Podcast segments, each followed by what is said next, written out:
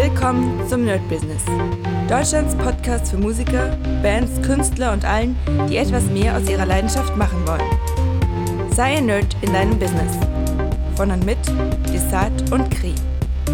Hi Leute herzlich willkommen zum Nerd Business on Fire. Heute mit der sozusagen offiziellen ersten Folge von unserem Beat Nerd oder Making the Beat Nerd Studio. Und ja, ich habe ja schon in der ersten Folge oder in der nullten Folge erzählt, worum es gehen wird, was wir machen werden hier. Und man muss sagen, das ist im Moment ein sehr, sehr dynamischer Prozess. Also alle, die den, dieses My Business Format auch noch hören, die merken ja, da ist einfach, da geht's rund. Also neue Ideen, ähm, Dinge gehen weg, Dinge kommen her. Es passiert einfach unglaublich viel. Ähm, und trotzdem braucht man ja irgendwie so eine Grundlage für ein Business, sonst kann es natürlich nicht funktionieren. Und ich habe euch schon mal erzählt, oder ich, ihr habt es ja mitbekommen live, dass ich das Pitchback Consulting gemacht habe. Jetzt gerade mache ich ein relativ ähnliches Consulting für das Mixen an sich, denn ich habe gemerkt, dass diese ganzen Beats, die ich gerade erstelle, ich glaube, von der Idee her ganz gut sind und auch sehr guten Anklang finden, aber nicht in der Profiliga mitspielen können, weil sie noch nicht so klingen, wie sie sein sollen. Und für, sage ich mal, Newcomer-Rapper kriegt man das noch ganz gut verkauft, wo man sagt, okay, der Beat klingt gut, ja, er ist auch okay. Ähm, und der, sag ich mal, Newcomer-Rapper oder Singer oder was weiß ich, hört sich das an und denkt sich, ey, cool, gefällt mir, mache ich mal. Aber für die ganz Großen und gerade die Chance durch den Beat Club, ähm, da sieht das wieder anders aus. Also ich habe zwar nicht die Beats gehört, die da angeboten werden, aber zumindest wenn ich mir bei Beatstars äh, die ganzen Sachen anhöre oder jetzt äh, bei anderen Produktionen die Demos, dann merke ich doch schon, okay, das klingt natürlich doch schon ein bisschen geiler.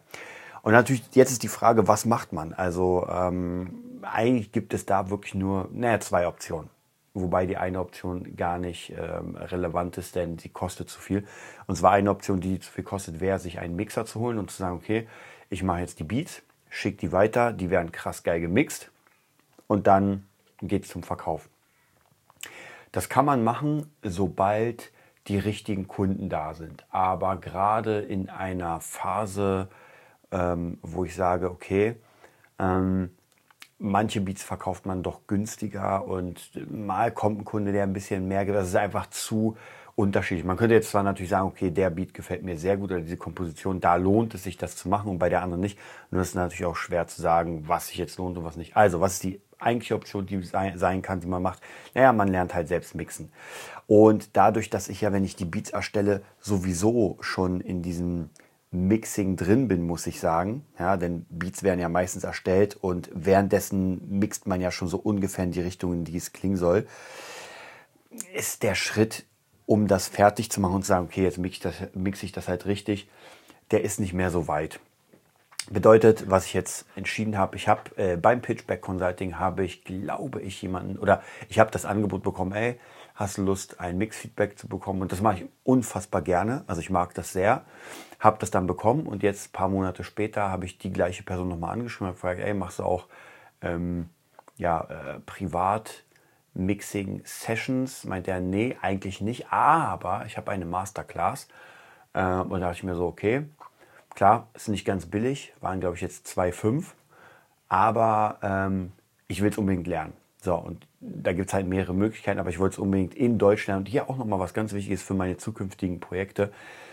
Ähm, ich war schon bei PureMix, ich war schon bei Nail the Mix und das sind alles sehr, sehr krass gute Formate, Ami-Formate. Aber es ist doch nochmal ein Unterschied, gerade als Deutscher, wenn man das von jemandem mit deutscher Sprache gesagt bekommt, wo man mit den Calls ist. Also es ist schon ein Unterschied und da werde ich euch auch gleich nochmal ein paar Sachen erzählen zu meinen äh, kommenden äh, Projekten. So, auf jeden Fall geht es jetzt darum, dass ich jetzt das Mixing lerne. Und zwar, naja, nicht von der Pike auf. Also klar, man guckt sich alles an. Viel wichtiger als das von der Pike auf lernen. Wobei das ganz gut ist, immer gewisse Löcher zu stopfen, äh, ist praktisch wirklich das 1 zu 1 Coaching, wo man wirklich an den Projekten sitzt und guckt, okay, was geht da noch? So, warum klingt das noch nicht so geil? Was könnte man da machen? Und da denke ich mal, das wird mir auf jeden Fall eine ganze Menge bringen für die Zukunft. So, das bedeutet praktisch dieses äh, BeatNerd Studio, wenn man so will, wenn das Mixing funktioniert, ist das erstmal relativ gut weit. Das bedeutet, einmal werden wir äh, Beats erstellen und zwar so eine Art Hierarchie. Die ersten Beats werden immer für irgendwelche, äh, also entweder für äh, Beat Club sein, wo praktisch ähm, Jobs ausgeschrieben werden, wo man wirklich sagen kann, ey, ich will für diesen Künstler produzieren, ihm das schicken und dann natürlich entscheiden die A&Rs, ob sie das nehmen oder ob sie sagen, nee, sorry, gefällt uns noch nicht oder irgendwie sowas. Also muss man halt gucken. Ähm, wenn das nicht funktioniert, wenn die das ablehnen, was ja mal passieren kann, kann man noch überlegen, ob man den Beat an jemand anderen sendet. Oder dann sozusagen auf die zweite Stufe, dann würde ich die Newcomer nehmen, die man als Kunden hat, so Stammkunden, dass man sagt, ey, hier, ich habe etwas für dich. Die nächste Stufe, wenn da keiner drin ist, dann würde ich eigentlich Beatstars nehmen. Und zwar Beatstars erstmal alles ähm, oder, oder auch Soundy, also es gibt ja ganz viele von diesen Beat-Plattformen, wo man sagt, ey, hier kannst du einfach ein Beat kaufen. Hm.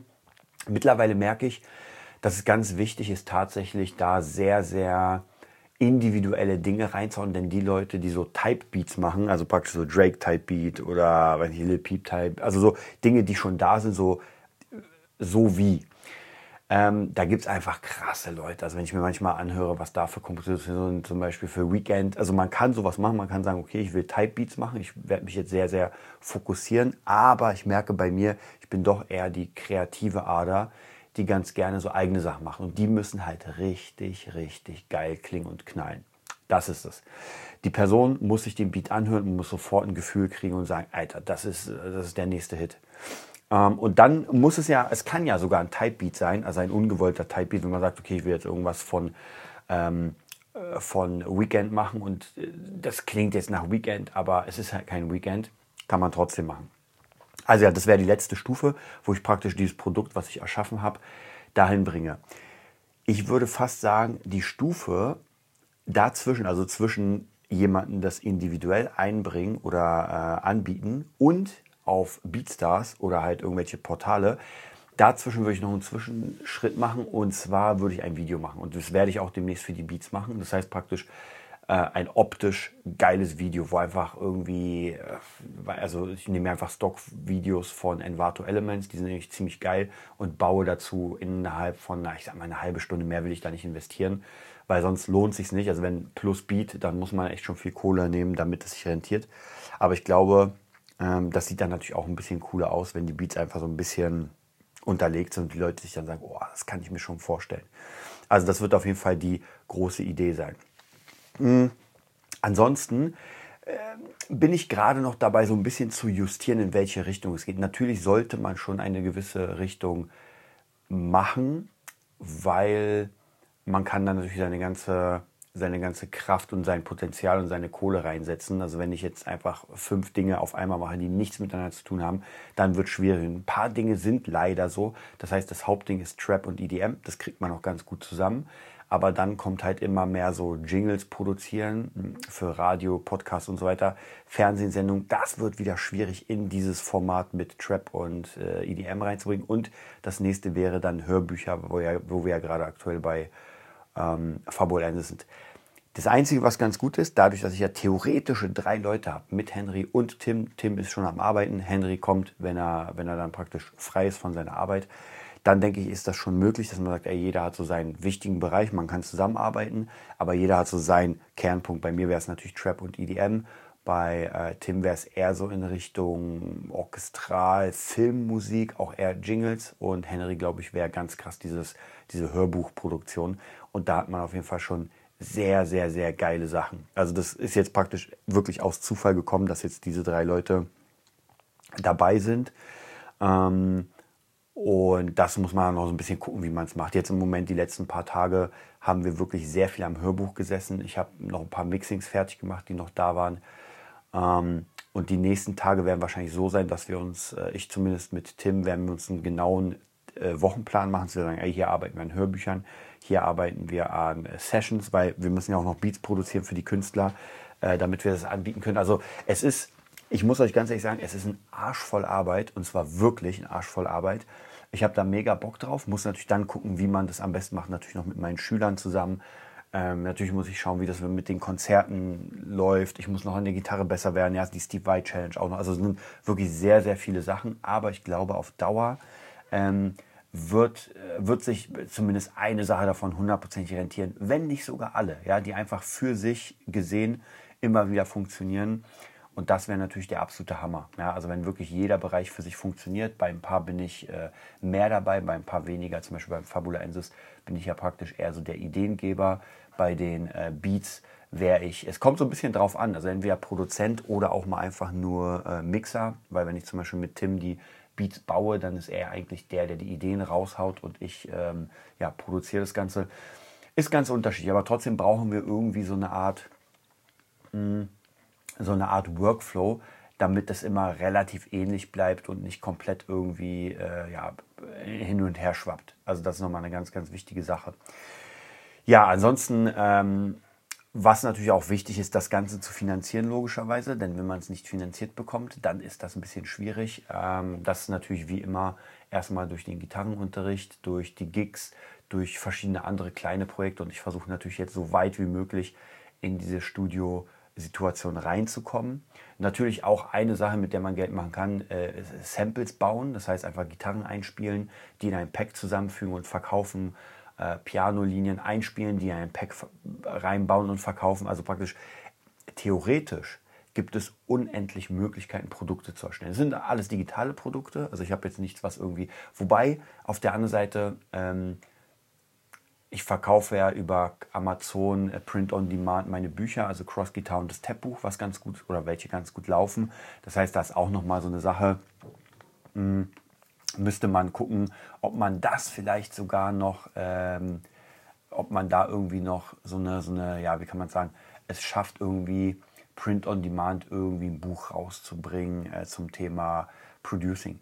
Ist garantiert möglich. Nur das würde jetzt im Moment einfach den Rahmen sprengen, weil, und jetzt kommt nämlich eigentlich das, worauf ich noch hinaus will, das habe ich euch schon bei My, My Business erzählt, werde ich jetzt nochmal, weil ich einfach gemerkt habe, dass meine Stärken sehr, sehr extrem im Beibringen liegen. Ja, andere vielleicht auch, aber beibringen, also praktisch unterrichten, lehren, merke ich, das funktioniert wirklich, wirklich gut. Also warum sollte man es nicht auch hier benutzen. Und jetzt will ich auf jeden Fall anhand des Pitchback-Beispiels und des äh, besser Mischen-Beispiels will ich nochmal eine Community öffnen mit Videos, wo man wirklich von der Pike auf das Produzieren, das kreative Schreiben von Songs lernt mit allen möglichen Techniken. Da wird es tatsächlich nicht ums Mischen gehen, ja, weil gesagt, das lerne ich erst selbst, das kann man vielleicht später irgendwann so ein bisschen reinbringen.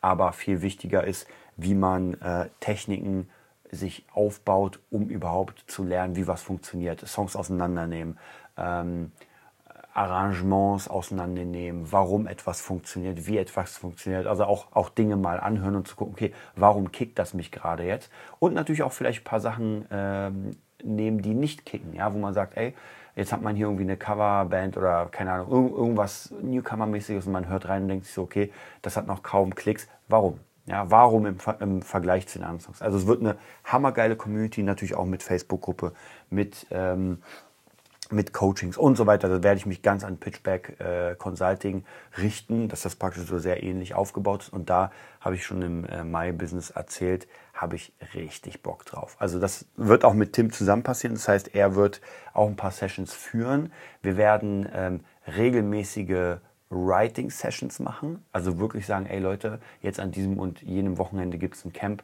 wo wir euch zeigen, von der Pike auf, wir bauen einen kompletten Song in bestimmten Arten. Also natürlich bleibt es schon eher in Richtung äh, Filmmusik, äh, Hip-Hop oder, oder Trap äh, oder EDM, also so ein bisschen elektronisch. Ja, diese ähm, Sachen, die Tim macht in Richtung ähm, ja, Soundtrack-Musik, das wird ein bisschen weniger da sein, weil das ist eine ganz, ganz andere Sparte. Also da ist es ein bisschen anders kreatives Arbeiten. Da muss man auch wirklich, würde ich sagen, schon ein bisschen was können an Instrumenten mm, und an Harmonielehre. Sonst wird es schwierig. Bei äh, Pop und so weiter, Trap, glaube ich nicht. Ich glaube, das kriegt man ganz gut durchs Gehör hin und durch so eine Art Feeling.